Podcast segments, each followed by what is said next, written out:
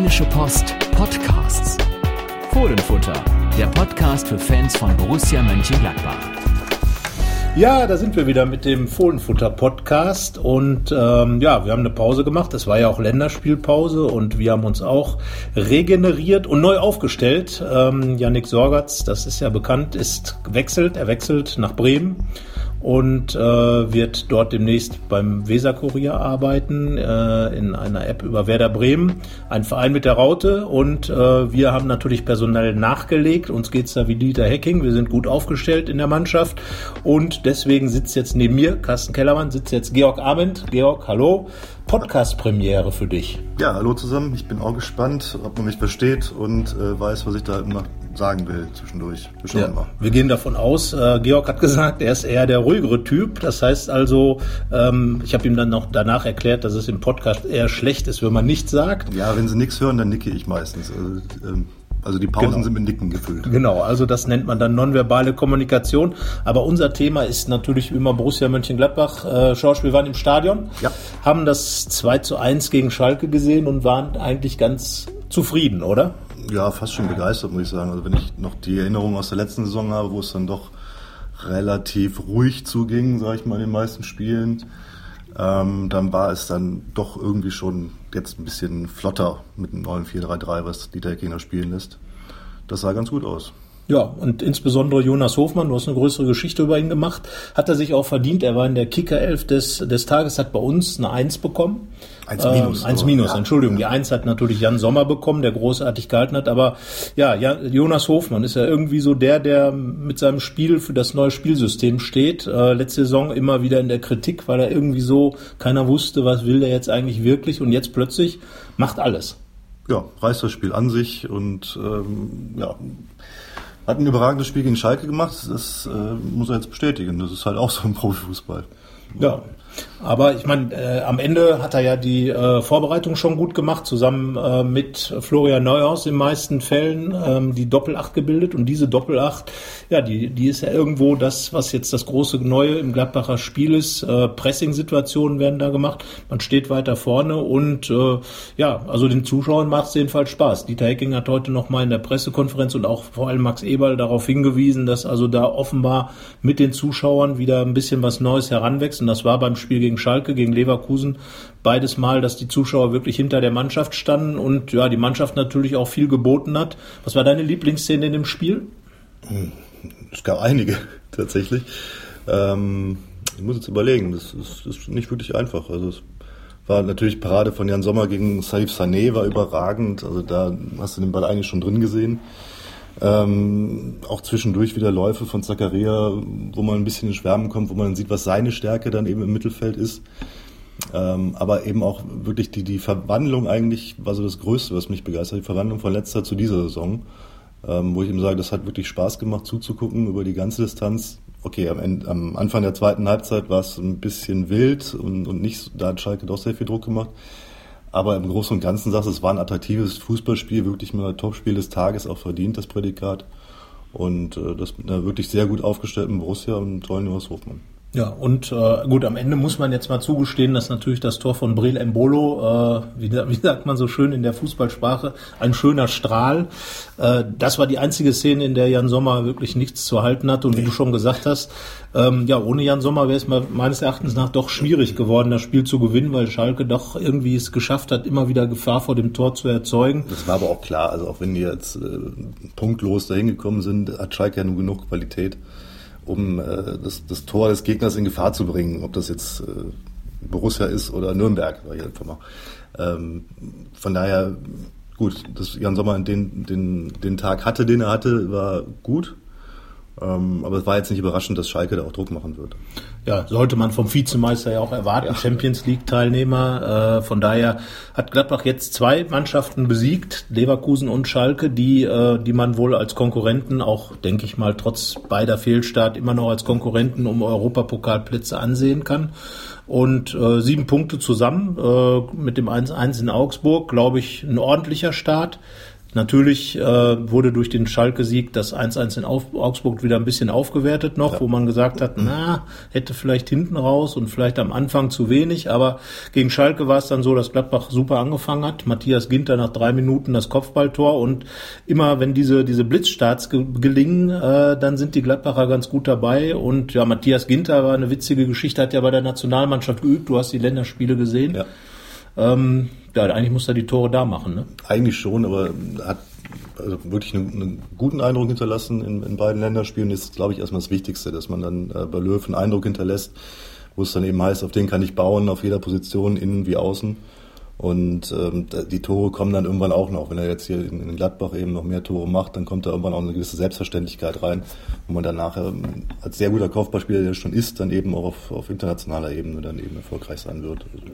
Er hat ja erzählt, dass er sich erkundigt hat bei Miro Klose und hat sich Videos genau. von Sergio Ramos angeguckt. Der gestern übrigens eine ähnliche Situation hatte im Spiel mit Real, dass er auch ja. der Ball sehr weit weggespielt wurde vom Tor nach der Ecke und er dann auch aus relativ weiter Entfernung Druck vor den Kopfball bringt, aber da hat der Torwart gehalten. Aber das war, äh, war, kann man, hat man schon Ehrlichkeit gesehen zwischen Ginter und Ramos. Also das hätte man auch nicht so oft gesagt vor einem Jahr oder so. Wir gehen also davon aus, dass Ginter sogar in die Zukunft gucken kann. Also wenn ja. er das Tor vorausgesehen hat, könnten aber auch vielleicht davon ausgehen, dass Sergio Ramos solche Situationen schon öfter hatte. Das Was Ginter natürlich von dem noch lernen könnte, wäre, sagen wir mal, so ein bisschen so diese äh, Härte auf dem Platz. Äh, ich ja. meine jetzt nicht das, was viele sicherlich im Kopf jetzt haben, ist die Geschichte Salah. mit Salah, mhm. sondern eher so dieses, dieses unbedingte äh, wirklich da reinhauen, was ihn dann wirklich zur Weltklasse äh, macht, den Ramos in meinen Augen. Ja, Matthias Ginter, wie gesagt, das sollte er sich noch aneignen, so ein bisschen mehr Härte auf dem Platz. Wie kann man sowas machen? Du bist Handballer, das heißt also ein, ein harter Sportler. Äh, was macht der Handballer so, um Zweikämpfe anzugehen? Zweikampftraining. Ist, wie macht man Zweikampftraining? Ringen, Boxen? Kickboxen? Ich glaube, dass die Zweikampfführung im Handball ein bisschen anders ist als im Fußball. Also ich glaube, wenn ein Fußballer einen Zweikampf gegen mich auf seine Art führt, dann habe ich die Knochen gebrochen. Und äh, wenn wir es umgekehrt machen, hat er wahrscheinlich beide Schultern ausgekugelt. Also äh, ich weiß nicht, wie man es vergleichen kann. Ich denke, die sind genau wie ich alt genug, beziehungsweise ich bin älter als alle von denen, ähm, dass sie damit aufgewachsen sind, Zweikämpfe zu führen und äh, auch genau wissen, wie sie das tun. Und ich glaube, man kann nicht irgendwie, wie, es früher mal hieß, äh, Blut trinken und dann aggressiver werden. Das funktioniert nicht. So, das heißt also, Matthias Ginter wird immer Matthias Ginter sein in seiner Art und das, ja. was er sich von Ramos auf jeden Fall schon abgeguckt hat, ist das Kopfballspiel. Man kann dann ja mal die, das Borussenspiel gegen Schalke und das Champions League Spiel von Real Madrid gegeneinander legen und schauen und wird dann, wie du schon gesagt hast, sehen, dass die beiden eine ähnliche Kopfball Art haben. Und äh, ja, vor allen Dingen Ginter war damit erfolgreich. Frühes 1-0 gegen Schalke. Letzten Endes äh, war das das Wichtigste an der ganzen Geschichte. Nach der Ecke von Jonas Hofmann, das sind dann die beiden besten Feldspieler, plus Jan Sommer, waren auch, glaube ich, mit unsere Leute, die wir herausgestellt haben, dann in der Benotung. Ja. Die, ich habe wieder genickt einfach nur zu ja. Also, ja, das, das ja. ist richtig. Ähm, und äh, wie gesagt, Sommer 1, äh, Hofmann 1 minus und Ginter 2 plus, also die besten Borussen. Und ähm, ja, insgesamt, wie gesagt, kann man sagen, es war ein unterhaltsames Spiel, in dem ähm, ja, sich die Gladbacher auch den Sieg, finde ich, verdient haben, weil Schalke dann in der Summe einfach zu wenig gemacht hat für eine Mannschaft von der Qualität und naja, mit drei Niederlagen fehlgestartet ist und äh, ja, Borussia mit sieben Punkten gut dasteht. Und äh, ja, die guten Nachrichten gingen dann ja unter der Woche im Training weiter. Lars Stindl, der Mannschaftskapitän, schon am Sonntag nach dem Schalke-Spiel äh, beim Auslaufen wieder mit dem äh, mit den Reservisten trainiert, den Reservisten vom Schalke-Spiel und dann äh, ab der nächsten Woche war er dann voll im Training drin. Naja, voll kann man nicht sagen, sondern wie, du kannst das so schön sagen. Teilintegriert. Erklär uns kurz, was das bedeutet. Das ein wunderschönes Wort, um zu sagen, wenn er nicht mehr kann, nehmen wir ihn raus. Und äh, die Leistungsdiagnostik, die mittlerweile da ist bei Borussia, ermöglicht halt auch wirklich einen sehr genauen Zeitpunkt festzulegen, wenn es heißt, so jetzt ist die Verletzung so oder die verletzte Stelle wird so sehr belastet, dass es besser ist, ihn rauszunehmen oder eben die Muskulatur, die nicht mehr an diese ganze Anstrengung gewöhnt ist durch die lange Pause. Auch die wird dann eben äh, ja, beobachtet und äh, dann sagt man, jetzt nehmen wir ihn raus, lassen ihn laufen, was äh, für die Kondition ja immer gut ist, aber dann eben nicht so belastend für die verletzten oder eingeschlagenen Stellen. Ja, Lars Stindl wird herangeführt, kann man sagen. Und äh, ja, er ist auf jeden Fall auf dem Wege der Besserung, was äh, ihn natürlich äh, sehr erfreut, denke ich mal. Ähm, hat sich ja das Syndesmoseband äh, gerissen äh, im Ende April gegen äh, beim Spiel auf Schalke. Und klar, er hatte natürlich davon geträumt, dann gegen Schalke zurückzukehren. Das wäre so eine ganz große Geschichte gewesen. Gegen Schalke ausgerechnet die Rückkehr, aber vielleicht wäre es auch schon wieder zu ja. viel Emotion gewesen. Vielleicht für den äh, Kopf auch gar nicht gut, wenn man dann ausgerechnet gegen den wieder anfängt, wo man sich das letzte Mal verletzt verletzt hat. Also vielleicht ist es so, wie es gekommen ist, besser. Ja, und äh, Dieter Hecking hat jetzt zum Beispiel an, am Beispiel von Tobias Strobel erklärt, dass es manchmal auch Sinn macht, ein bisschen länger noch zu warten, Geduld zu haben. Er hat ganz klar gesagt, dass es da sicherlich besser war, nach, äh, nicht nach sechs Monaten wieder einzusteigen nach dem Kreuzbandriss, den er sich an, äh, in der Vorbereitung auf die vergangene Saison vorgezogen, äh, zugezogen hat, sondern dann erst wieder nach acht oder neun Monaten, aber dafür dann wirklich topfit und äh, wie Tobias Strobel dann zurückgekehrt ist. Ja, das hat vor allem Christoph Kramer zu spüren bekommen, weil ja. äh, der hat inzwischen Muskelkater am Hintern, könnte man sagen, weil er hauptsächlich auf der Bank gesessen hat. 18 Spielminuten insgesamt nach drei Bundesligaspielen. Mit Nachspielzeit waren es sogar 20. Also, ja, ja, gut, du hast also die Nachspielzeit mitgemessen, ja. das ist sehr vernünftig. Also was äh, Georg ist, das Gegentor gefallen. Also, stimmt.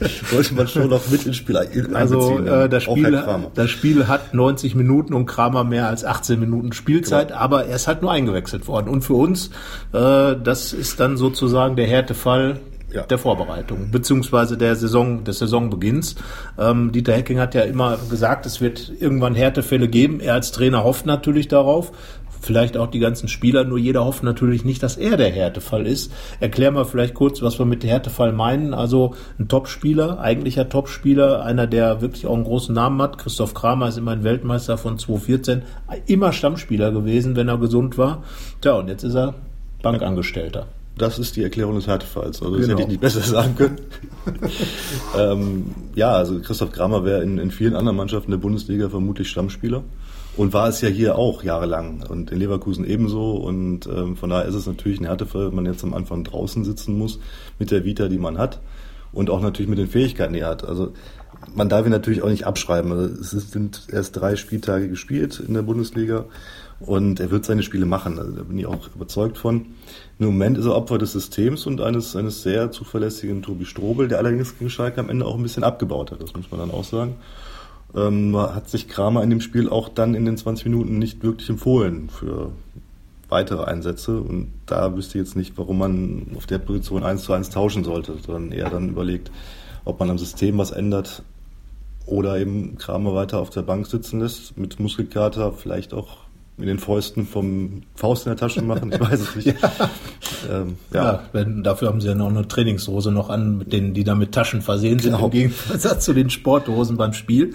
Ja, aber Christoph Kramer, ähm, du hast mit ihm gesprochen, er wirkt noch relativ gelassen, glaube ich. Er ist nicht begeistert, das, das spürt man auch in jeder Antwort. Ähm, aber warum sollte er auch begeistert sein? Da hat er überhaupt keinen Grund zu und äh, ich glaube, jeder Trainer ist auch froh, wenn ein Spieler angefressen ist, wenn er nicht spielt. Weil es gibt nichts Schlimmeres als ein Spieler, der für Bank sitzt und damit zufrieden ist, weil das kostet nur Geld und Zeit und äh, bringt keinem weiter. Also von daher ist, ist die Reaktion von Kramer verständlich und auch richtig. Ja, denke ich auch. Äh, andererseits reden wir vielleicht mal ganz kurz über Tobi Strobel. Äh, ein sehr, sehr zuverlässiger Spieler, einer, der kaum Fehler macht und im Gegensatz zu Kramer äh, trotzdem vielleicht auch ein bisschen mehr Risikopässe spielt. Ja. Er hat beispielsweise in Augsburg oder auch äh, ganz Saison. am Schluss der vergangenen ja. Saison äh, äh, gegen Freiburg bei seinem Comeback im Startelf-Comeback direkt äh, wirklich zwei äh, sehr pointierte Pässe auf Torgan Hazard gespielt, ja. gegen Freiburg traf Hazard, jetzt in Augsburg äh, die Chance nicht genutzt, aber diese, diese weiten Bälle von hinten raus, äh, die sind gerade jetzt, wo Yannick Westergaard weg ist, natürlich genau. kaum noch da und der Strobel spielt die halt. Ähm, und zudem ist er halt jetzt auf dieser Position, du hast gesagt Systemänderung, äh, es gibt nur noch einen Sechser, ja. ne, in der äh, vorher haben die beiden auch oft zusammengespielt, Kramer und Strobel. Kramer hat sich dann eher in die Rolle mehr Offensiv. nach vorne offensiver reingedrängt. Und ja, die gibt's halt jetzt nicht. Dafür gibt's zwei Achter und äh, Strobel ist halt jetzt der Single-Sechser, wie wir so schön sagen. Naja, und Kramer ist halt der äh, Herausforderer jetzt. Ja, so sieht's aus. Weil ähm, Strobel hat halt einfach die, die ich glaube, defensivere Denkweise als Kramer. Ähm, auch obwohl Kramer ja immer nachgesagt wird oder vorgeworfen wird, dass er zu viele Quer- und Rückpässe spielt, ist richtig, aber er läuft halt dann doch sehr viel auch gerne mit Ball nach vorne. Und das macht Strobel eben gar nicht. Der spielt dann einen klaren Ball und damit unterstützt, unterstützt die Defensive besser, als Kramer das zurzeit kann. Also ich, ich glaube, er kann sich dann umstellen. Muss er wahrscheinlich, ansonsten wird es eine, eine sehr lange Saison, befürchte ich. Ähm, es ist auch noch ein Dennis Zakaria da, der auch Sechser spielen kann, der aber genau wie Kramer dieses offensive Gen in sich drin hat. Und äh, von daher glaube ich, dass in dem neuen System ein einzelner Sechser dann eben verstärkt defensiv denken muss. Und äh, da ist Strobel derzeit der erfahrenste und dann auch der, der zuverlässigste und offenbar jemand, der in der Mannschaft, haben wir auch schon drüber gesprochen, vorab mal ähm, ein gutes Standing hat, ist in den Mannschaftsrat ja. gewählt worden. Kramer ist nicht mehr drin. Und ähm, deswegen ist Strobel im Moment, sagen wir mal, auch einer der großen Gewinner des Saisonstarts, zusammen mit Jonas Hofmann. Ja. Beide haben früher für Hoffenheim gespielt. Mag es ein Zufall sein, es ist wahrscheinlich keine, aber auch Fabian Johnson ist plötzlich wieder da und spielt. Äh, auch ein Ex-Hoffenheimer. sehen muss, wie oft er noch, also oder, ja. oder es jetzt weitergeht so mit ihm. Also, das, das war gegen, gegen Schalke, war das doch dann der Feldspieler, der am meisten abgefallen ist, muss man leider auch so sagen. Aber das ist auch normal in der Mannschaft, dass es äh, ja, unterschiedliche Formen gibt. Hängt auch mal vom Gegner ab und äh, anscheinend war Schalke und, und Johnson hat diesmal nicht so gepasst wie noch äh, letzte Saison. Genau, da hat er, oder vor einiger Zeit hat er beim Sieg hat er zwei Tore geschossen und äh, ja, jetzt war er doch etwas weiter davon entfernt. Aber gehen wir kurz noch zurück zu Lars Stindl. Das wird ja, ja. möglicherweise der nächste sein, der im Härtefallbereich unterwegs ist. Lange gefehlt, neues System und ja, wo packen wir den jetzt hin, den Stindl? Den werden wir wahrscheinlich auf einer Achterposition sehen, würde ich jetzt sagen. Ich glaube nicht, dass man ihn als äh, Stürmer wirklich reinsetzt. Dafür hast du jetzt Player. Ähm, ich, ich würde ihn eher dann auf der Position Hofmann sehen und Hofmann vielleicht auf einer Außenbahn als Außenstürmer dann tatsächlich. Ja. Ich glaube, Dieter Hecking hatte auch im Grundsatz mal überlegt, Jonas Hofmann wirklich auf dieser, in diesem Dreiersturm zu integrieren, hat dann gemerkt, man kann sich natürlich auch Hofmann und Stindl vorstellen. Ja. Man hat natürlich noch einen Florian Neuhaus, einen Dennis Zakaria, einen Michael Cousins, der bisher, einen Raphael, der im Zentrum spielt mit Plea. Also die Möglichkeiten werden mehr, ja. je nach äh, Zurückkehr. Also wenn die Kramer fragt, sind die Möglichkeiten nicht mehr geworden. ja, gut, der sitzt natürlich immer noch, aber letzten Endes äh, könnte Christoph Kramer ganz, ganz, ganz theoretisch, hat er in Leverkusen gespielt, auch Innenverteidiger spielen. Ja. Äh, er ist zumindest 1,91 lang und damit sind wir gleich beim nächsten Rückkehrer. Lang, Michael, hat noch nie für Gladbach gespielt, also von daher ist er eigentlich kein Rückkehrer, sondern er kommt nur zurück aus der Verletzung, ist war jetzt im Mannschaftstraining, war lang verletzt und äh, wir dürfen keine Namenswitze machen, deswegen tun wir das jetzt. Genau, das, äh, das tun wir jetzt mal ganz kurz, aber äh, letzten Endes Michael Lang aus Basel gekommen, vom, vom FC Basel, natürlich mit dem Anspruch, mit 27 Jahren und fast 300 oder über 300 Profispielen hier äh, auch natürlich zu spielen, Punkt eins und zwei auch Führungsaufgaben zu übernehmen. Dann hat er sich gleich verletzt und fehlte jetzt. Heute habe ich ihn kurz im Auto vorbeifahren sehen auf dem Weg zum Training und er macht eigentlich einen ganz zufriedenen Eindruck. Mein Tipp, er macht das Kaderdebüt in Berlin. Das kann gut sein. Also ähm, gerade auf der, das war ja von Anfang an Dieter Heckings Plan, dass man Elvedi in die Mitte zieht und das hat er jetzt noch nicht getan, um eben das Innenverteidiger-Duo Ginter Janschke noch nicht äh, zu sprengen im ersten Spiel nach Elvedis Rückkehr. Aber das wäre jetzt eine Möglichkeit, würde ich Elvedi nach innen zu ziehen und dann auf der rechten Seite eben Michael Lang zu platzieren, der, auch wenn ich ihn im Training gesehen habe in dieser Woche oder letzte Woche, äh, sehr dynamisch wirkte und äh, auch ein paar Tore geschossen hat zwischendurch, wo du immer sagst, als Außenverteidiger muss das gar nicht, aber der Junge kann das. Genau, das hat er natürlich auch, einer der Gründe ist das sogar, warum er geholt worden ist, weil er eben schon über 30 Tore geschossen hat in Pflichtspielen und äh, jemand ist, der gerade über die Außenbahn halt dann auch dafür zuständig sein soll, den Ball in den Strafraum zu bringen, um da eben mit, sagen wir mal, Halbfeldflanken oder auch Flanken aus von der Grundlinie dann den äh, Mittelstürmer in Position zu bringen. Also das ist der Plan, äh, der äh, mit Lang zu tun hat. Ich bin gespannt, ob er äh, Dieter Hecking, ob er jetzt sofort reagiert. Toni Janschke hat ja eigentlich ganz ordentlich gemacht. Ja, hat einen riesen Bock drin gehabt, wo er dann Uth kurz vor der Hochzeit den Ball auflegt. Und ähm, ansonsten trotzdem natürlich, wie eigentlich immer von, von Toni Janschke, eine sehr gute Arbeit. Es ist bei ihm halt immer Arbeit. Also muss, muss also darf man nicht vergessen, Profifußball ist nur Arbeit und bei ihm sieht man es. Bei anderen sieht es manchmal sehr leicht aus, aber auch da steckt Arbeit hinter. Aber ich glaube trotzdem, dass es jetzt Zeit ist für Hackings nächsten Schritt, also in seinem Plan, nämlich dann im RWD nach innen zu ziehen und dann wäre meiner Meinung nach, wenn Lang so weit ist, auch die Position dann für ihn da. Ja, also er hat auf jeden Fall jetzt im Training guten Eindruck gemacht. Und was mir aufgefallen ist, wenn er so beim Torschusstraining und so macht er also technisch, scheint er richtig gut drauf zu sein, hat eine sehr saubere Schusstechnik, äh, hat allerdings im Lattenschießen, äh, das heißt also man steht da und versucht die Latte zu treffen, hat er gegen den Trainer verloren. Kann natürlich auch ein Anbiederungsversuch gewesen sein, aber wir gehen mal davon aus, dass keiner von den Fußballern gerne verliert. Also ähm, ich finde, dass er eine gute Schusstechnik hat und das zeigt dann, dass er mit Sicherheit für die Mannschaft auch ein Gewinn wäre man darf gespannt sein. Also wir sagen, wenn er fit ist, gibt es auch das Langdebüt in ja. Berlin. So, das genau. wäre dann das eine zur Aufstellung, da kommen wir vielleicht dann gleich noch, wenn wir konkreter noch auf Berlin zu sprechen kommen. Aber diese, diese Rückkehrergeschichten sind natürlich schon eine ganz gute Sache, weil dadurch wächst jetzt der Kader und es wird immer spannender wie Dieter Hecking so seine Moderationsarbeit machen wird, weil er muss ja jetzt schon mal dem Kramer irgendwie ruhig halten. Mhm. Dann ist jetzt der Lang da, dann hat man natürlich jetzt im Spiel gegen Schalke, fand ich, hat er das auch psychologisch sehr geschickt gemacht. Da hat er den Florian Neuhaus rausgenommen, der war noch auf Länderspielreise. Wir haben mit, mit ja. Florian Neuhaus ein Interview gemacht, das am Samstag in der Rheinischen Post zu lesen sein wird. Oder war. Und äh, oder war, je nachdem, wann ihr diesen Podcast hört. Und äh, ansonsten natürlich online äh, zu finden ist bei äh, RP Online Online und bei Fohlenfutter. Und äh, ja, Neuhaus hat gesagt, ich habe halt meine drei ersten Spiele gemacht, habe dann, äh, also inklusive des Pokalspiels, war jetzt mit der U21 ähm, unterwegs, ja. Und dass ich dann draußen sitze, das konnte er verschmerzen. Ich denke auch der junge ähm, Bayer, der dann auch raus gewesen ist, weil Elvidi reingekommen ist, äh, kurz nach seiner Vertragsunterschrift äh, seines ersten Profivertrages, auch erstmal draußen gewesen. Und das sind dann so, ich sag mal, ist ja schon sehr geschickt, finde ich, als ja. Trainer. Ähm, beide sind, glaube ich, eher dankbar für das, was sie bisher bekommen haben. Wenn man jetzt einen Toni Janschke rausgenommen hat, hätte, weil er wirklich ordentliche Spiele gemacht hat, wäre schon dann etwas gewesen, das man hätte mehr begründen müssen wahrscheinlich. Da wären die Fragen eher da gewesen, wenn die sofort rein und Bayer gespielt hätte, was das, auch möglich gewesen ja. wäre. Von der Leistung her gab es gar keinen Grund, äh, Jordan Bayer rauszunehmen und Nein. Florian Neuhaus sowieso nicht. Aber auch das aber, hat Hecking bei uns ja im Interview erklärt, dass er eben gesagt hat, äh, Toni Janschke ist zwar nicht der Größte, aber er hat einen unglaublich guten Defensivkopfball. Und äh, wenn man gut steht, und auch das kann Toni Janschke eben richtig zum Mann stehen, dann kann er auch einen verteidigen, der 10 cm größer ist. Das hat er lange Zeit im Spiel auch gezeigt.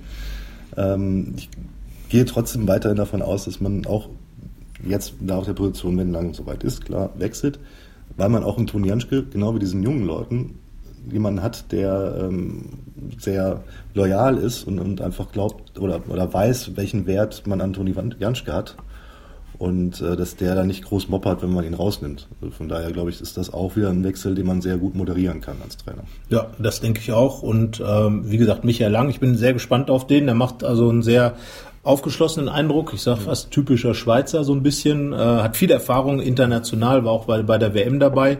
Hat jetzt, sagen wir mal, da ein bisschen Pech gehabt bei der Elfmetersituation am Ende gegen die Schweden und äh, da hat er von Anfang an gespielt. Aber auf jeden Fall, wie gesagt, äh, über 300 Profispiele. Das zeigt dann ja schon, dass da jemand kommt mit 27 Jahren, äh, der wirklich ein äh, richtig gestandener Spieler ist kann natürlich gerade in so einem Spiel wie gegen Hertha BSC, die ja eine sehr robuste Mannschaft haben, äh, helfen. Aber dann wäre es andersrum wieder, dass man eine eingespieltere Formation auseinander nimmt. Also da sehr, bin ich sehr gespannt, wie Dieter Hecking reagiert. Und äh, ja, da werden wir mal sehen, was dann am Samstag, das Spiel ist tatsächlich um 15.30 Uhr. Borussia spielt ja. mal um 15.30 Uhr. und das einem Samstag Herrlich. auch. Also immer nur auswärts. Beide Heimspiele ja. waren um 18.30 Uhr und Demnächst wird es fast nur noch Sonntagsheimspiele geben. Das ist ein Geschichte, die die Fans natürlich doch ganz schön erzürnt. Aber ähm, ja, ist halt das Pech, dass man da hauptsächlich, du hast das mal nachgeschaut, glaube ich, gegen Europapokal-Gegner antreten muss. Nee, also genau nicht, sondern die Europapokal-Teilnehmer, die spielen eben samstags und äh, also in der Woche drauf dann Champions League oder Europa oder so, League spielen. Ja. Und dann dürfen oder sollen nach Wunsch der DFL dann eben am Sonntag Mannschaften spielen, die nicht in Europa vertreten sind, damit die anderen Europa League-Teilnehmer einen Tag mehr Pause haben. Gut, wenn sie jetzt noch einen Tag danach brauchen am Europa League Auftritt, dann sind wir irgendwann dabei, dass wir irgendwie, glaube ich, nur noch sonntags und, äh, weiß ich nicht, montags spielen, aber so weit sind wir noch nicht. Ja, also sagen wir mal so, wenn wahrscheinlich nächste Saison oder was heißt wahrscheinlich, wenn die Borussen nächste Saison oder irgendwann wieder im Europapokal spielen, mag das ein Dann anderer Blick werden. Das, dann dreht sich das. Dann dreht sich der Blick wahrscheinlich, weil dann äh, sind Sonntagsspiele eher cool, weil der Anlass dann ja eher ist, dass man selber dafür verantwortlich ist, sonntags zu spielen. Zumindest wenn man in der Europa League ist. Äh, lieber wäre man natürlich in der Champions League, aber wir Ja, das gucken ist immer da natürlich die von Spiel zu Spiel. von, wir haben am Donnerstag gespielt und spielen, wollen jetzt nicht wieder Samstag spielen. Aber jetzt geht's ja darum, wir machen noch einen Tag vorher Pause. Das ist ja dann auch nochmal. Ja, dann das ist sehr komplex. Ja Es ist sehr komplex. Also Spielplaner ist nicht, nicht äh, ist Nein. ungefähr so wie Schiedsrichter und Bundestrainer. Alle können es besser. Das ist dann eben so. Und äh, am Ende kannst du es sowieso keinem recht machen. Ähm, es gibt es entscheiden. Das man kann es entscheiden, ja. Ne? Also das ist ja das Schöne daran. Du sagst, dann spielen die dann und dann habe ich gerade Zeit. Nein, das sagst du natürlich nicht.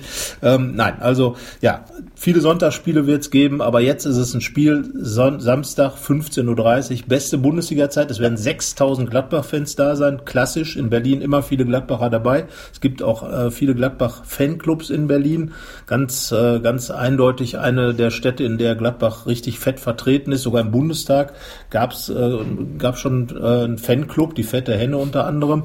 Auch aktuell gibt's wieder einen. Und äh, ja, also Gladbach und Berlin, das äh, geht ganz gut zusammen. Womit wir dann ja sozusagen schon beim, beim nächsten Spiel sind, beim dritten Saisonspiel bei Hertha BSC. Und äh, lustigerweise tritt da der, trifft da der Vierte auf den Vierten. Ja, genau. Interessant. Punkt und Tor gleich. Punkt und Tor gleich. Wer ist schuld? Jan Sommer. Ja. Oder Breel Embolo. Auf jeden Fall ein Schweizer, das können wir uns festlegen. Also Jan Sommer hätte den Ball natürlich halten können, also eigentlich konnte er nicht halten. Wir haben kurz mit Stefan Krebs, dem neuen Torwarttrainer der Borussen, äh, gescherzt, dass äh, der äh, Jan Sommer von uns eine 4 bekommt. Da hat er etwas konzerniert geguckt, hat dann aber sogleich gemerkt, dass ich ihn da äh, ein bisschen auf den Arm genommen hat. Nein, nein, also, Also 4 mal 1 zusammen. 4 mal 1 äh, und äh, nein, also der Schuss war wirklich, äh, da kannst du glaube ich jeden Torwart dieser Welt fragen, absolut unhaltbar. Ähm, es sei denn, du bist jetzt von mir aus eine Krake oder sowas. Der Kopfball meinst du? Äh, äh, nee, nee, ich meine den, äh, den Fernschuss von Embolo, der letzten Endes drin also war. den, den kannst du nicht halten. Ach. Äh, Also den von Sané, den muss man erstmal halten. Das war schon klasse. Also das war Weltklasse, würde ich mal sagen. Sehr guter Reflex. Äh, klar, kann man noch festhalten den Ball, dann gibt es keine Ecke, aber das wäre dann der nächste Schritt. Ne? Ja, wir haben unter der Woche ja die Fotos gesehen. Der, äh, Jan Sommer mit äh, Kollege sagte, oh, Jan Sommer trainiert jetzt mit Sonnenbrille. Es war tatsächlich sonnig, aber es war keine Sonnenbrille, sondern das war diese von von Krebs bei uns im Interview auch beschriebene ähm, äh? Stroboskop. stroboskopische Brille. Das hört sich großartig an und bedeutet einfach nur, dass man die Brille aufhat und in dieser Brille flackert's.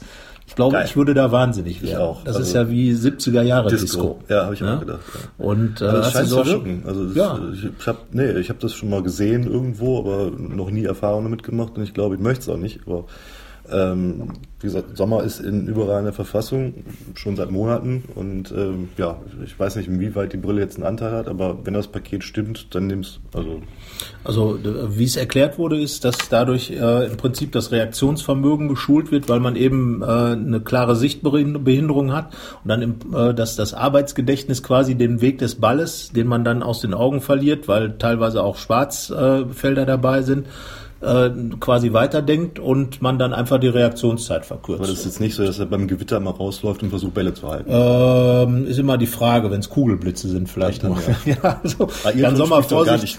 genau, Ailton, der Kugelblitz. Ja, aber äh, wir müssen Jan Sommer Schöne Grüße sagen. an Yannick Sorgatz. genau, Ailton. Ailton, der alte Bremer. Und äh, Ailton wird ist übrigens auch Thema im Interview Florian mit äh, Florian Naus. Wir verraten noch nicht ganz warum. Also es ist nicht die Frisur, die gleich ist. Und noch nicht Aber- die Figur. Also Nein. Er will auch nicht nacheifern. Nein, also äh, wir schauen mal, was Florian Neuss mit Ailton zu tun hat. Lest ihr bei uns in dem Interview, was am Samstag in der Rheinischen Post bei RP Online und im Fohlenfutter zu lesen sein wird. Und äh, wir reden jetzt weiter über Berlin. Ja. Das äh, Spiel wird nach dem Lesen des Interviews stattfinden, es sei denn, ihr lest erst am Sonntag. Aber ähm, ja, also Berlin. Berlin ist für Gladbach eine Reise wert gewesen in den letzten Jahren. Es gab nämlich in vier Spielen drei Siege, zuletzt ein 4-2, davor ein 0-3, aber davor ein 4-1 und 2-1. Und äh, passt das überhaupt zur Gesamtstatistik nicht so richtig, oder? Nicht, äh, es geht, also sie ist leicht positiv, aber nicht so positiv, wie sich das anhört. Ne, also da die letzten Spiele waren in Berlin, ich glaube 21 zu 10 Tore. Alles zusammen, also in den letzten acht Spielen äh, hat Gladbach da wirklich richtig gut ausgesehen. Und äh, ich war bei dem 4 zu 2, bei dem äh, in der vergangenen Saison. Nach 20 Minuten stand schon 3-0. Dennis Zakaria mit einem großartigen Solo äh, über den halben Platz. Traumtor, wirklich äh, dann Raphael ein Traumtor äh, aus der Distanz. Torgan Azad hat da noch elf Meter verwandelt. Äh, hat dann diese Saison natürlich auch schon getan im Pokal. Und äh, ja, und dann traf Raphael traf doppelt. Ja. Diesmal wird er gar nichts treffen, weil er nicht dabei sein wird. Vermuten sehr wahrscheinlich. Sehr wahrscheinlich. Er wird aufgeführt Offiziell. unter, ich lese jetzt hier den Satz vor, ob Raphael, Klammer auf, Wadenprobleme, Klammer zu, einsatzbereit ist, ist noch fraglich. Ich sage offiziell, inoffiziell würde ich eher sagen, oder was heißt inoffiziell? Ich würde sagen, wird Öffentlich schwierig. Du sagen, Öffentlich sage ich jetzt ganz klar, es wird eng mit Raphael und zwar so eng, dass er nicht spielen wird. Ja. Traurig für ja. ihn, er hat es eigentlich gehofft, aber kein Risiko eingehen, Nein. weil die Wade, die schmerzt und Borussia hat ja auch noch Player und Borussia hat ja auch noch den einen oder anderen, der vorne spielen kann. Also von daher ohne Raphael äh, nach Berlin. Aber ja, erzähl was zur Statistik und zum Gegner. Was ist Berlin für eine mal Truppe? kurz auf, auf Raphael, da haben wir eben ein bisschen, ein bisschen wenig drüber erzählt, aber warum du jetzt so sicher bist, dass er nicht spielt, ist einfach, er hat jetzt fast zwei Wochen lang nur Lauftraining gehabt äh, da kannst du normalerweise nicht dann direkt sagen, du spielst jetzt am, am, Wochenende dann voll in der Bundesliga.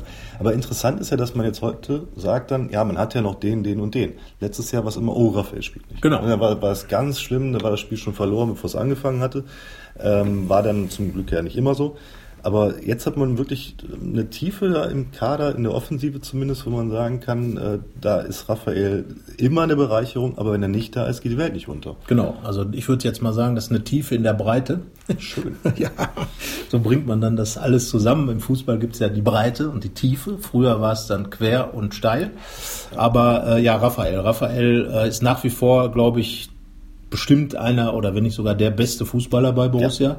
Großartiger Spieler und wenn er wirklich fit ist, das hat er auch jetzt in dieser Saison schon gegen Leverkusen gezeigt, macht einfach Spaß, ihm zuzusehen ja. und ich glaube, alle seine Kollegen knien sich immer noch nieder, wenn er den Ball da behandelt im Training. Aber er ist eben äh, alt, älter geworden, 33, hat diese Wade, die, die setzt ihm schon seit Monaten zu und äh, ja, ich glaube, auf Deutsch gesagt, kotzt ihn das auch ganz schön an. Ja. Das sieht man, wenn man mit ihm spricht. Er macht gute Miene zum bösen Spiel, aber äh, er weiß halt auch, dass es nichts bringt. Und der Vorteil ist, die Geschichte haben wir auch die Woche schon gemacht, dass, äh, wie du es genau gesagt hast, es ist keine Katastrophe mehr, wenn Raphael und auch Lars Stindl, man muss sich das mal vorstellen, dass die vorher, glaube ich, in drei Spielen, seit Dieter Hecking hier Trainer ist, seit Januar 2017 ja. gab es drei Spiele, in denen keiner von beiden auf dem Platz gestanden hat und jetzt sind die schon das zweite Mal hintereinander nicht dabei, gegen Schalke auch schon nicht. Kein Raphael, kein Stindl. Früher, oh mein Gott, heute, ja, schauen wir mal, wer spielt. Ja. Äh, Plea ist da wirklich Gold wert, kann man fast sagen. Er zwar wurde wahrscheinlich nicht in Goldbarren bezahlt, sondern wahrscheinlich in Euro, aber ähm, äh, am Ende ist es so, ähm, man hat jetzt eine andere Option ja. und ich finde auch, dass die beiden, die, die Achter mit dazu beitragen, weil da diese Spielentwicklung, die ja sonst viel über Raphael und Stindl auch gelaufen ist in dem, in dem 4-4-2-System ähm, mit der hängenden Spitze, mit der 9,5, der 9,5er viel rumgepinselt ist hinten vorne und überhaupt Bälle geholt hat und so weiter. Und da ja, jetzt sind es halt welche, die noch hinter dem Angriff stehen, ein Offensiver mehr und dadurch dann eben auch die Möglichkeit zu sagen, Raphael, erhole ich erstmal richtig, Stindel setze ich nie unter Druck. Ja. Das ist der große genau. Vorteil der neuen Borussia. Und, und Raphael äh, setzt sich nicht unter Druck. Ne? Also auch da wirst du kein Risiko eingehen, deswegen gebe ich dir recht, wird er auch nicht spielen in Berlin. Genau, also wir gehen davon aus, äh, um mal äh, zu schauen, dass vorne, ja, das für mich eine Position ist offen, das ist die von Fabian Johnson. Genau. Also ich würde sagen, Hazard und Player spielen. Ja. Interessante Variante wäre in meinen Augen ähm, ja ein französischer Sturm mit Traoré, Player und Hazard. Also nochmal, ja, wir wissen, dass Hazard kein Franzose ist, aber er ist französischer Belgier, also Wallone und deswegen ein frankophoner Angriff, weil alle drei Französisch sprechen und alle auch zuletzt bei der Mutter von Ibo Traoré zum Essen waren also in der Gruppe, das sind die, äh, dann Zakaria war noch da und ähm, äh, Mamadou Ducouré war da und äh, Michael Cousins war da.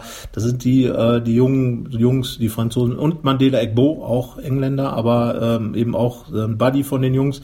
Ja, also lange Rede, kurzer Sinn, das wäre eine interessante Variante. Und Traoré gegen Hertha, ähm, wenn man was. wäre doch, erstens war da was und zweitens würde es auch, glaube ich, passen. Du hast ein bisschen mal geschaut, wie Hertha spielt. Einzel ja, die haben jetzt, die haben jetzt ein bisschen umgestellt. Äh, nach der Verletzung von Rekik ähm, sind sie von der Dreierkette weggegangen. Also Rekik Innenverteidiger bei, bei Hertha.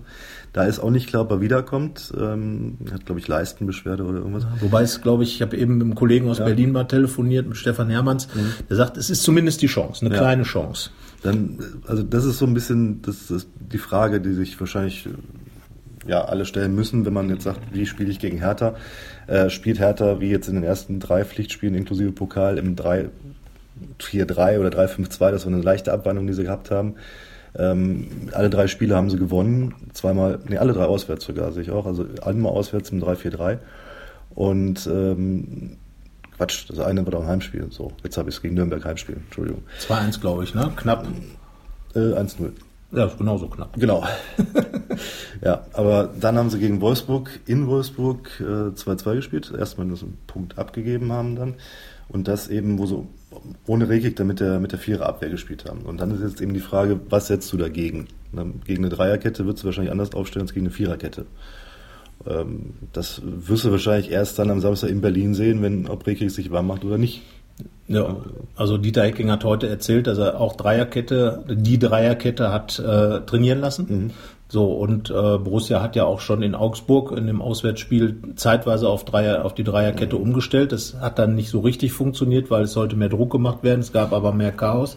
Ich glaube, dass äh, Hacking eher im Moment so drauf ist, dass er sagt, wir setzen unser Spiel durch. Ja, denke ich auch. Und äh, ich denke nicht, dass er, also er hat zwar heute im, in der Pressekonferenz oder er hat in der Pressekonferenz zum Spiel am Donnerstag auch nochmal darauf hingewiesen, dass es ja auch noch das 4-4-2 gibt, in dem man in den letzten Jahren her Hertha immer ein bisschen zugesetzt hat, auch hohe Siege eingefahren hat. Aber ich glaube, dass er einfach dieses, dieses 4-3-3 durchziehen wird. Denke ich auch. Finde ich auch völlig richtig. Ich meinte oder? auch eher, dass es dann eben eine personelle Frage ist, wie du das 4-3-3 bestückst, dass du das System änderst. Also ich glaube auch, dass du am 4-3-3 festhalten wirst, weil es jetzt gut funktioniert hat, weil es ein erfrischender Fußball war, der trotzdem immer noch eine gewisse Kontrolle ermöglicht. Und äh, da glaube ich auch nicht, dass das System ändern wird kann ich mir nicht vorstellen. Nee. Nur halt eben punktuell dann an Positionen schraubt und dann sagt, vielleicht ist Traoré der bessere Spieler gegen diesen Berliner in der Dreierkette oder gegen dieser Berliner in der Viererkette. Und dass man da eben sagt, dann tauschen wir da Traoré gegen Johnson aus. Zum Beispiel. Oder Patrick Herrmann, Oder haben wir noch Herrmann, vergessen, hat gegen Schalke getroffen mit dem Tor. Es kommt rein. Ja. Ähm, wunderbar gemacht, schön in die Tiefe reingekommen, kann gegen Hertha auch richtig was bringen, hat natürlich auch eine schlimme Härteerinnerung, hat sich da einmal sehr, sehr schwer verletzt. Mhm. Und ähm, aber das ist auch schon lange her und Patrick Herrmann ist, glaube ich, in dieser Saison wirklich, hat mit all diesen Dingen abgeschlossen. Wäre für mich auch eine Option ja. zu sagen, Hazard-Player Hermann. Genau, du kannst ja mit beiden Arbeitsteilungen machen. Ähm, Hazard, Hazard, Hermann oder Traoré jeweils Anteile geben in dem Spiel auf der gleichen Position. Da musst du das System auch nicht wechseln, hast aber immer einen frischen, schnellen und im Falle von Traoré halt noch einen Dribbler, der was Ungewöhnliches macht. Ähm, das wäre eine Idee. Du verlierst natürlich, wenn du Johnson rausnimmst, wieder ein bisschen defensive Stabilität, weil das hat er wiederum sehr gut gemacht. Wenn Erwedi mit nach vorne gegangen ist, dann hat er hinten abgesichert. Ähm, falls Erwedi aber wirklich nach innen geht, wie wir glauben, wenn Lang zurückkommt, dann ist diese defensive Absicherung vielleicht gar nicht so nötig und dann kannst du wirklich sagen, Hermann Traoré teilen sich den Posten da auf dem, ja, auf dem. Könnte man fast vermuten, dass äh, Hermann vielleicht anfängt, weil er jetzt eben auch schon ein bisschen weiter ist. Traoré noch ins Training eingestiegen und den dann als Joker hat, als Joker in Berlin schon mal ein Siegtor erzielt. Weil Traoré auch sehr verletzungsanfällig ist. Ich glaube, ich würde immer Traoré anfangen lassen für den Fall, dass er sich verletzt und du hast immer einen Hermann noch, der, wie er jetzt gegen Schalke gezeigt hat, direkt da war im Spiel. Ja, der braucht genau. keine, keine Anlaufzeit. Prinzip und nach wenigen Sekunden fast das Tor ja, schon gemacht. Genau, das, äh, knapp gescheitert. Und äh, von daher will ich in dem Fall, wenn ich sage, ich möchte die beiden äh, haben, würde ich Traoré anfangen lassen. Nicht, dass er sich beim ersten Sprint irgendwie eine Muskelverletzung zuzieht und dann habe ich den gerade eingewechselt und Hermann ausgewechselt und weiß nicht mehr, wie ich den jetzt hinstellen soll. Ja. Also sagen wir vorne, Player, äh, Hazard, Player, Traoré. Ähm, zentrales Mittelfeld ähm, fand ich eigentlich so ganz gut aufgestellt. Ja. Jetzt ist für mich da die Frage, äh, kommt, also Strobel haben wir ja schon gesagt, Ja. soll, Strobel soll bleiben und äh, Hofmann, glaube ich, kann man auch nicht rausnehmen Nein, im Moment. Nach der Leistung nicht. Nach der Leistung, er hat natürlich jetzt alle Spiele gemacht, wäre theoretisch ein Kandidat, aber ähm, für mich ist eher die Frage Zakaria oder Neuhaus. Genau. Da glaube ich, würde ich als Dieter Hecking im Moment wahrscheinlich das Schalke-System belassen mit Ja. Zakaria, weil Hertha extrem stark ist bei äh, Standards, Kopfbälle und äh, große Spieler hinten hat, äh, so wie Schalke auch. Und Zakaria mit seinen 1,91 dann natürlich auch jemand ist, zwar nicht das begnadete Kopfballspiel hat, aber eben groß ist und Eindruck macht. Und man hat dann äh, mit Lang, äh, wenn dann Lang spielt äh, und LWD äh, hat man eben dann auch hinten oder eben Lang oder Toni Janschke, je nachdem, wie es dann eben hinten aufgestellt ist. Also ich glaube, zentrales Mittelfeld mit Strobel, Hofmann und Zakaria lassen. Würde ich auch so sehen. Und- jetzt ein Zakaria auch, der wieder den Weg nach vorne sucht äh, und das ja wirklich teilweise mit einem unfassbaren Tempo durch diese langen Schritte. Und Hertha hat ja jetzt in jedem Bundesligaspiel, glaube ich, in den ersten drei einen Elfmeter verursacht. Ja. Das könnte ja auch was sein, dass das Zakaria da in den Strafraum stürmt und dann gelegt wird. Wobei natürlich Neuhaus genau das ja gemacht hat, schon zweimal im Das Pokal stimmt, gegen Hasstedt und auch gegen Leverkusen Elfmeter rausgeholt, genau mit diesen Läufen in die sogenannte Tiefe. Er hat uns auch, also das lohnt sich schon, das Interview mit dem Kerl zu lesen, er hat uns auch erklärt, was das eigentlich ist, diese Tiefe, äh, die ja früher äh, die steile war sozusagen und oder steil war, äh, die Räume irgendwo. Er erklärt jedenfalls, was das ist und ähm, ja, also da bin ich gespannt. Ich würde tendenziell sagen Zakaria, aber an der Stelle, wenn wir sagen vorne ähm, äh, Traoré oder Hermann, würden wir da sagen, Strobel bleibt, Hofmann bleibt und dann möglicherweise mit, mit Zakaria oder Neuhaus. Ja, Können wir uns darauf einigen. ja auf jeden ne? Fall auch drauf. Ja. Und, und hinten würde ich tatsächlich das ähnlich machen, dass wir sagen, wir haben ja eben schon lang, lang und schmutzig drüber gesprochen, der, äh, wenn Michael Lang reinkommt, LWD nach innen, das würde bedeuten Toni Janschke raus. Ja. Äh, wenn Michael Lang noch nicht so weit ist, dann ändert sich nichts, dann spielt LWD genau. rechts, Janschke links, äh, Janschke in der Mitte, links in der Mitte und äh, im Prinzip äh, könnte theoretisch sogar die Mannschaft wieder anfangen, die gegen Schalke 2 zu 1 gewonnen hat, da, als Startelf oder eben Bis mit diesen Johnson, glaube ich. ja. ja. Also wir sagen am ehesten kommt für Johnson, Hermann oder Traoré rein und der Rest wahrscheinlich Der möglicherweise. Rest hängt von lang ab. Genau, hängt Also von wenn lang ab. fit ist, dann glaube ich schon, dass er nochmal getauscht wird. Ja. So, und damit haben wir dann die Mannschaft aufgestellt. Äh, Gibt es noch irgendwelche Besonderheiten zu Hertha zu sagen? Wir haben eben mal über Raphael gesprochen, aber bei der, bei der höchsten Niederlage im Dezember 2014 hat zwar auch ein Raphael getroffen. Das war aber Nando Raphael, der Berliner. Der hat dann Borussias 6 zu 0 Niederlage. im- Du hast sie gesehen? Ja, ich war da. Es war mit Dick Advokat und Ja. äh, das war die Premiere tatsächlich von Marcel Jansen, der damals sein erstes Spiel machte unter Dick Advokat. Äh, ich weiß, an dem Abend oder glaube ich oder an dem Wochenende war hier Sportlerehrung in Mönchengladbach. Die Borussen wurden, glaube ich, sehr freudig empfangen in der Kaiser-Friedrich-Halle. Ja, jetzt richten sie die ja aus, die Sportler. Ja, genau, richtig. Also dürfen sich das nicht erlauben. Ne, also genau, von daher ähm, wäre das schlecht, aber das Spiel war wirklich krass. Da war Berlin irgendwie in völlig anderen Sphären unterwegs, aber Gladbach halt auch noch und Marcelinho war damals ein Spieler, den man sich in Gladbach überhaupt nicht vorstellen konnte. Jetzt hat man, glaube ich, hat sich das alles ein bisschen gedreht. Ja. Da ist Gladbach einfach dann doch, glaube ich, weiter. Und äh, ja, was tippen wir denn mal? Das ist ein schwieriger Tipp, aber ähm, ich glaube, dass Gladbach 2 zu 1 gewinnt. Klingt gut.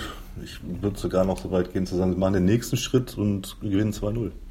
Also zu null auswärts, das wäre, glaube ich, ähm, äh, müssen wir mal nachdenken. Habe ich jetzt nicht auf der Pfanne, ganz ehrlich gesagt, äh, wann es das zuletzt gab.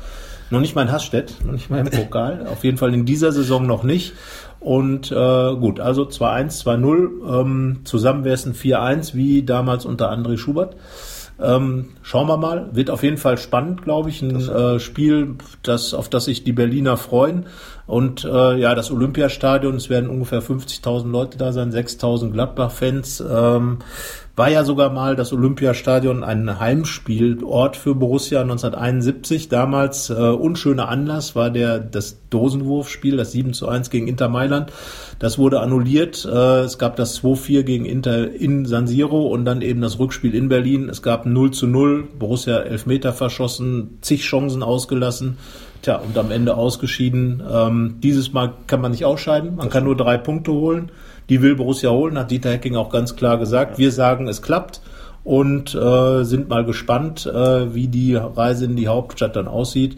Und ähm, ja, sagt mal eure Tipps, schreibt die da drunter und ähm, dann äh, ja, sind wir mal gespannt. Ansonsten natürlich wie immer Anregungen ähm, und äh, Ideen für den Podcast zu uns. Und ja, Georg, gutes, gutes Debüt finde ich, wenn Michael Lang am Samstag äh, sein Debüt feiert und so ein Spiel abliefert wie du jetzt als Podcast-Premierist, glaube ich, dann kann Borussia nicht viel schief gehen, äh, nicht viel schief gehen für Borussia. Und äh, ja, wir hören uns dann nächste Woche wieder. Und äh, ja, nach dem Spiel in Berlin ist vor dem Spiel ja, gegen Frankfurt. gegen Frankfurt. oder nach dem Spiel gegen Frankfurt, je nachdem, wann wir die Zeit finden, den Podcast aufzunehmen. Ja. Auf jeden Fall eine englische Woche in der nächsten Woche, Heimspiel gegen Frankfurt am Mittwochabend dann und dann Wolfsburg. geht's nach Wolfsburg. Ähm, ja, da, das ist ein ordentliches Programm. Und äh, aber für Borussia glaube ich die Woche, in der sich jetzt schon mal viel hinstellen lassen kann. So. Denke ich auch. Und dann würde ich sagen, schönes Spiel in Berlin, allen, die hinfahren, viel Spaß in der Hauptstadt und äh, wir hören uns wieder auf diesem Sender und sagen bis dahin erstmal Tschüss. Tschüss. Mehr bei uns im Netz www.rp-online.de